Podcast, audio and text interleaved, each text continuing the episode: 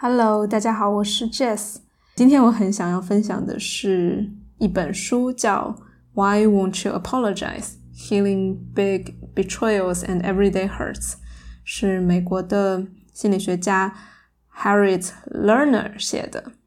然后这本书也在中国有出版，叫《你为什么不道歉》。那我还没有看中文版，不知道翻译的怎么样。但是英文版真的是让我很多地方都。啊，长舒一口气或者拍手称快，就觉得哇，一个人他能够把道歉、把呃原谅这个事情讲的这么透彻，真的是很厉害。那所以，我今天要分享的是第十章关于原谅，因为在那之前前面九章都是在讲道歉的，以及为什么有的人嗯道歉会让人更生气，然后或者是怎么样的道歉是错误的方式。以及怎么样，嗯，接受对方的道歉等等，啊，第十章关于原谅给到我非常大的震撼吧，也是一个很新的、很新的一些角度，所以想分享给大家。那说到原谅，我自己其实也有很多的呃故事，就包括自己，比如说伤害自己的人或者自己伤害过的人，好像都还蛮难原谅的。然后，但是我们的主流社会里面又有一个比较呃广泛的一种观念吧，就是如果你不原谅的话，你的生活就会很痛苦。就有一个很鸡汤的话，就是当你原谅时，你会啊让一个囚犯，你会 你会放走一个囚犯，而那个囚犯就是你自己。所以这这种鸡汤其实影响了很多人。那在包括在灵修的世界里面，也有很多人会说。就感觉原谅是一个很低级的，呃，不原谅就是一种很低级的想法。就你你要达到开悟，你一定是不能有恨的，你一定是要放下你的嗯愤怒啊，你的仇恨，你的想要复仇的愿望，以及一直去抓住那一个伤害你的人不放，或者抓住自己做错的事情不放，就显得特别的 low 啊，维度低，所以。不原谅这件事情，在我这里其实也蛮长时间都会觉得，哇，我怎么一直处理不好这件事？那当然，慢慢的，我后来也学会了有一种愤怒叫健康的愤怒，叫健康的攻击性，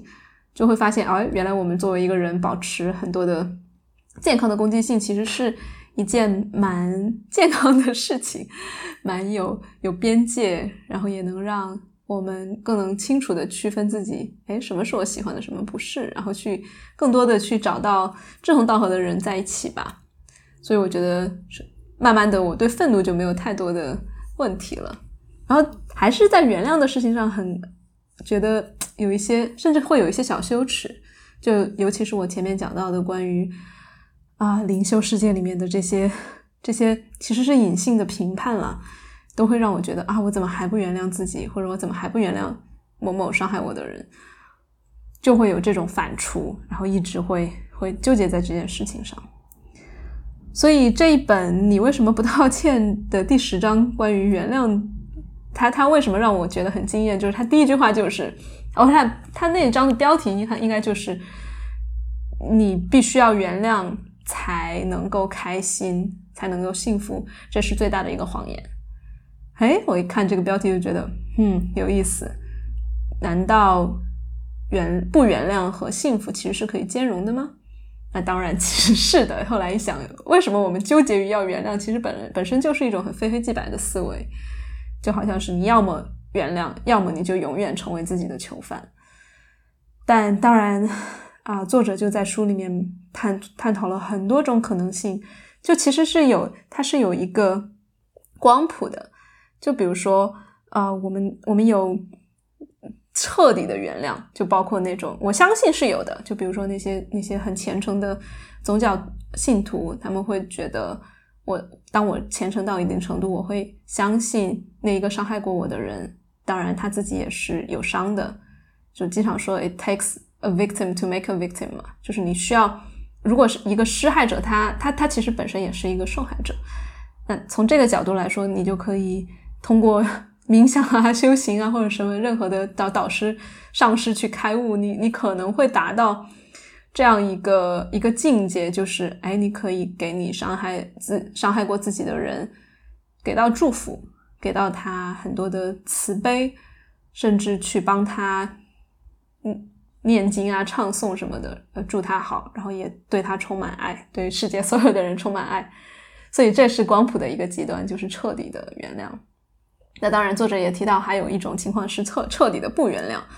那这个就是，比如说他讲到他的什么一个一个姨吧，就他只是在大二的时候忘了给给姨什么啊，他送了一个礼物，然后他忘了说感谢还是什么的，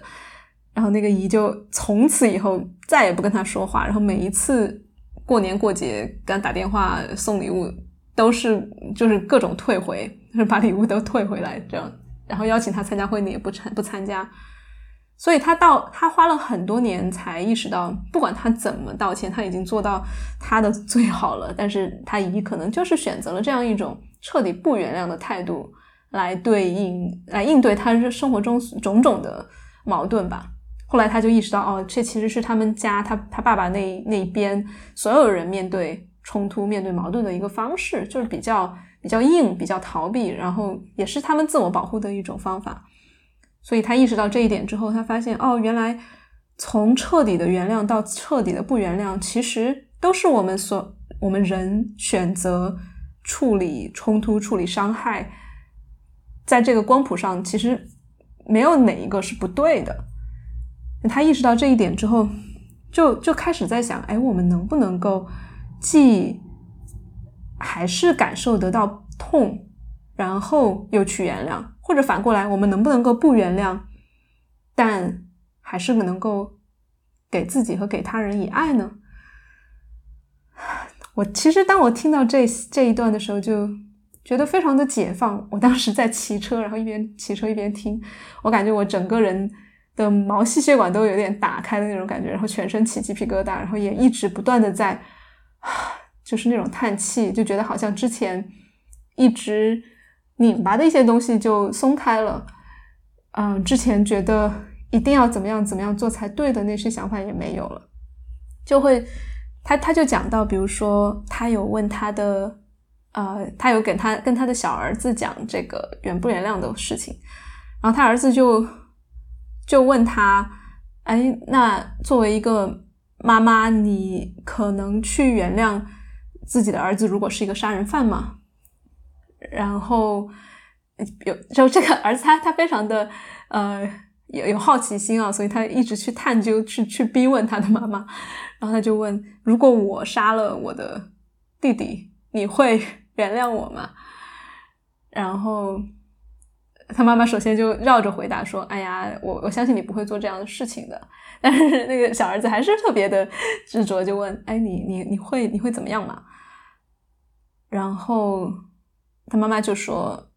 我应该会很伤心。”然后他儿子接着问：“那你会来监狱看我吗？”“会的。”“那你会还是惦记我吗？”“会的。”“那你会原谅我吗？”“不会。”“那你会恨我吗？”“会。”“那你还爱我吗？”“会的。”所以他妈妈就给了他很多的既有原则又有慈悲的这些回答，然后很快小孩子其实也明白了，哦，原来在这样的关系、这样的事情里面，一个人可以既有爱又有恨，既有愤怒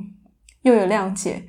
既还是心怀着遗憾，又有关心，又还是会去探 监狱。所以所有的这些，其实小孩子很快就可以懂。但是反倒是我们大人，在很多的教条啊理念之下，我们突然会对于爱恨交织这件事情变得非常的难以接受啊！所以，所以我我很想要 推荐给大家这一本书，或者是这个理念，就是对我们是依然可以既爱又恨，既原谅又不原谅，既或者是原谅一部分。啊，对这一点我自己也很很喜欢他的他的这个方式，就是他他自己也是一个咨询师嘛，他会去让呃他的来访者们来来聊这个关于愤怒啊、原谅这个事情，其中就有一个来访者，她的老公出了轨，那有相亲，嗯，当然她老公就会很不理解，就是为什么我已经给你道歉了一百次了，你却还是要揪住这个事情不放。后来他们意识到，其实这个事情真的要化解的话，其实不是关于她老公道多少次歉，而是说每当她的痛又再次泛起的时候，她老公能不能够就是陪着她，倾听她，替她跟她一起去去陪伴这个痛，然后慢慢的可能那个痛就会消失一些，但是你 肯定不能够呃期待他。期待你三年的出轨，人家三天就能够把这个痛消化掉，所以基本上这就是一个在爱里面允许不原谅的一个过程。啊，这位作者他也经常让他的来访者去选择这个原谅的度。就我们 又回到刚才之前啊非黑即白的这个说法，就是你好像只能要么原谅，要么不原谅，就零或者一百。但是他就经常问他的来访者，哎，所以你现在有百分之。如果是一百分的话，你有多少多少分原谅了，多少分不原谅？后来他讲到这个出轨的这个太太的时候，那个女人就说：“嗯，好像现在有百分之九十是原谅的，我可以理解。呃，我老公他之前因为各种各样的原因出轨，然后他也给给到我很真诚的道歉，但是那百分之十是啊，那一次他们在我们自己家的床上。”搞的那一次，我是真的至今还是不能原谅的。你看，其实这是一个边界很清晰的一个表述，然后他自己也也是充满了接纳，就是既接纳自己那百分之九十的原谅，也接纳那百分之十的不原谅，所以 OK 的呀。所以在那在那百分之九十的原谅里面，她和老公也开始慢慢的去做更多的咨询呀，生活中也嗯给到更多互相的倾听。带着百分之九十的原谅也是可以活下去的，也是可以让让关系继续修复的。我在想，如果没有百分之九十，哪怕是十、二十，其实只要对自己诚实，然后只要对方也能够去接受这一点，一段关系也还是可以有各种的可能性。那当然，不原谅或者是只原谅一丢丢，然后对方也不能接受，可能关系就此破裂。也是一个自然发展的可能性，所以，对，大概就是分享一个简短的关于原谅和不原谅的一个读书读后感吧。嗯，也希望大家可以告诉我这样的形式喜不喜欢，然后有没有其他的话题想要聊。我觉得这样的短的。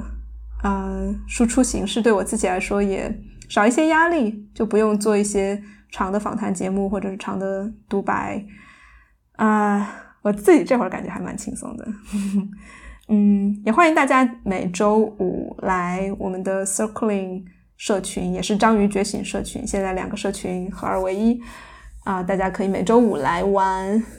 我们要么是线上有 Circling 的新人课，要么是有。新人欢迎新人的各种各样的游戏都是免费的，所以你只需要加入我们的微信群。那微信群的加入方式呢，就是请你关注微信公众号“圈圈 Circling”，或者是关注“深爱玩财”，回复